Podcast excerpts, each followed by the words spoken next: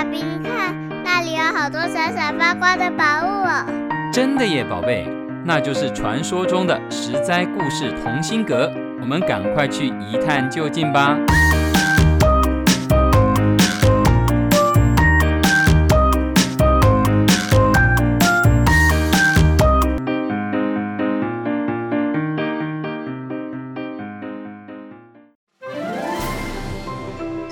各位亲爱的大朋友、小朋友，你们好！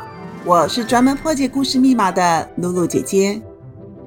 今天超展开故事系列，露露姐姐又打算从口袋里掏出什么神奇故事呢？今天的故事叫做《任意门不可任意》。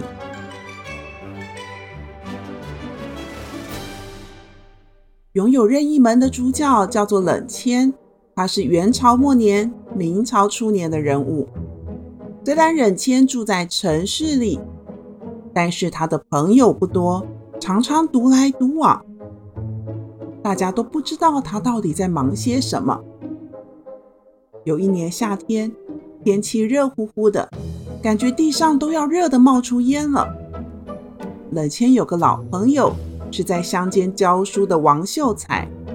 王秀才老远的来拜访他，一走进门就猛摇扇子，扯着衣领，大呼：“哎呀，好热，好热啊！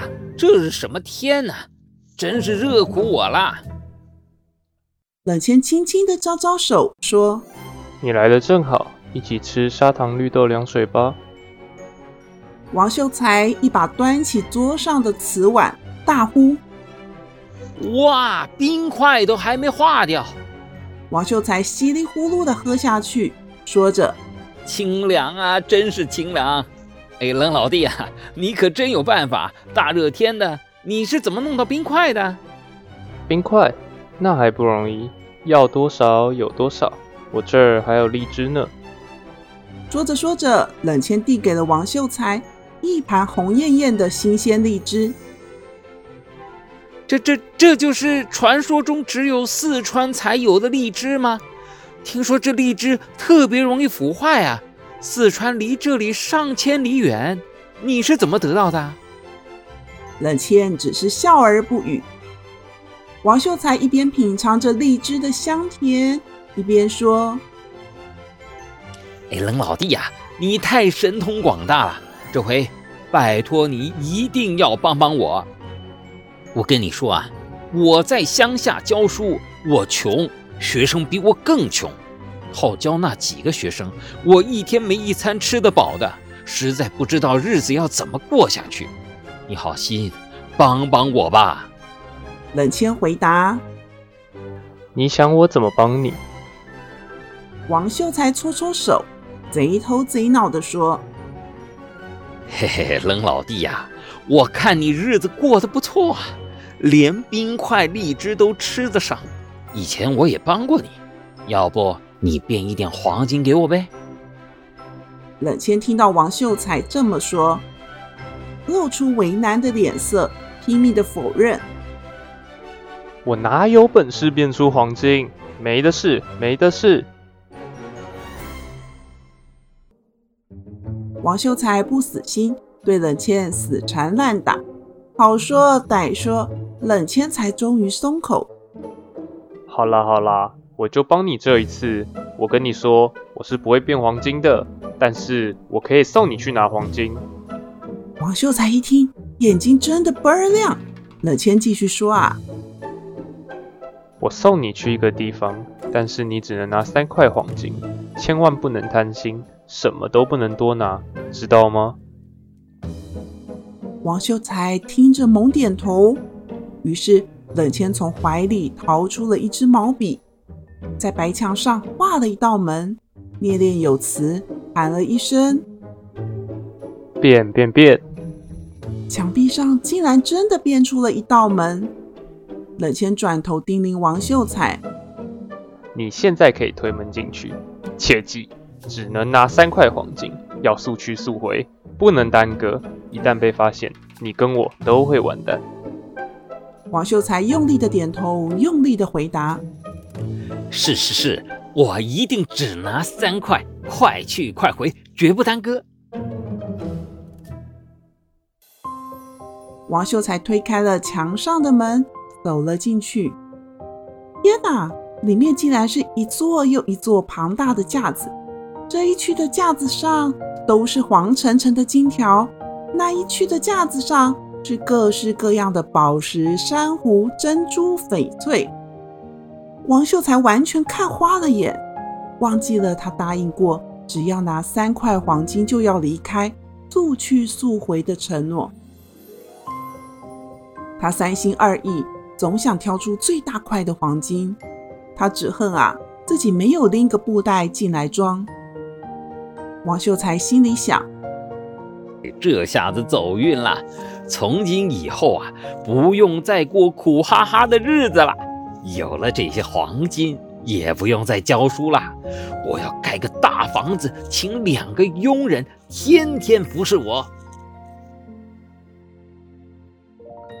他的美梦突然被打断了，有小偷从另一扇门跑进了几个人，吆喝着把王秀才给五花大绑了起来。原来啊，王秀才进去的地方是国家的金库，犯下的可是滔天大罪啊！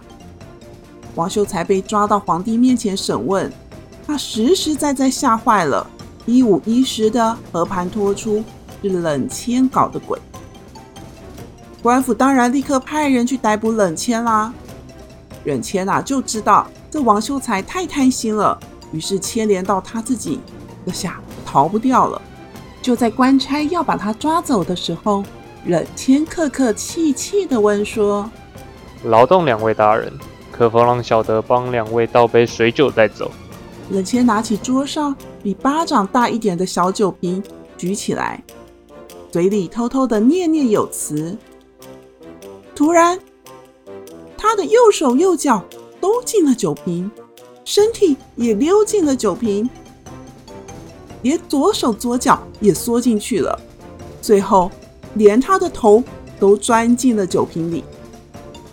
要逮捕他的官差一时看傻了，来不及拉住冷谦，就这样被冷谦给消失在瓶子里了。这这这，要怎么回去向皇帝交差呢？只听到冷谦的声音从瓶子里传出来：“我知道你们也只是奉令行事，没带我回去，你们会遭殃的。你们就把这个瓶子带回去面见皇帝吧。”官差只好捧着酒瓶回去见皇帝。可是皇帝怎么可能会相信这么离奇的事情呢？皇帝半信半疑的问：“冷谦，你真的在瓶子里吗？”冷谦恭恭敬敬的回答：“禀告皇上，小的就在瓶子里。”皇帝大声的命令：“你现在给我出来！我答应不杀你。”冷谦说：“小的有罪，不敢出来见您。”皇帝想到有人能在他的金库里来去自如，就越想越生气，一把拿起酒瓶就往旁边的柱子砸下去。酒瓶应声碎了一地，空无一物，什么都没有。皇帝气急败坏：“冷谦，你给我出来！你在哪里？”没有想到，一地的碎片竟然一片片的全部弹起来回答：“皇上，我在这里呢。不过我该走了，后会无期。”说完，所有的碎片。又静静的全部躺回地板上了。从此以后，冷谦就消失无踪了。